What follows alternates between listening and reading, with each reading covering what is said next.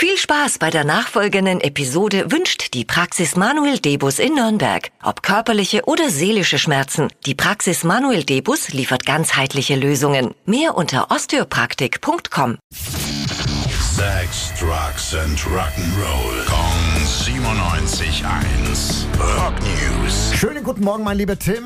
Die Vorfreude war ja die schönste Freude. Wir wissen ja schon, um was es ungefähr geht, aber jetzt genaueres. Ja, Steve Lukather bringt ein neues Soloalbum raus und hat einige Songs darauf auch zusammen mit seinen Toto-Kollegen David Page und Joseph Williams geschrieben. Deshalb sagt er, von Toto kriegt ihr zwar keine neue Platte mehr, definitiv nicht, aber die Sache hier kommt dem am nächsten, weil wir Toto-Kumpels da auch noch mitgearbeitet haben. Das klingt doch schön. Das klingt doch das Finde ich auch und deshalb hören wir direkt auch mal rein. Den ersten Song gibt's nämlich schon. Hat überhaupt nichts mit Toto zu tun. Null.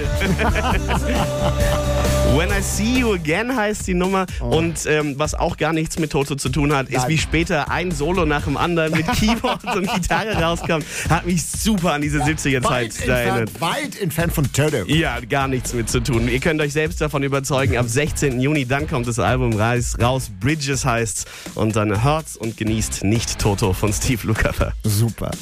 Rock News. Sex, Drugs and Rock'n'Roll. Jeden Morgen 9 um kurz vor 8 in der Billy Billmeyer Show. Gong 97.1. Frankens Classic Rock Sender.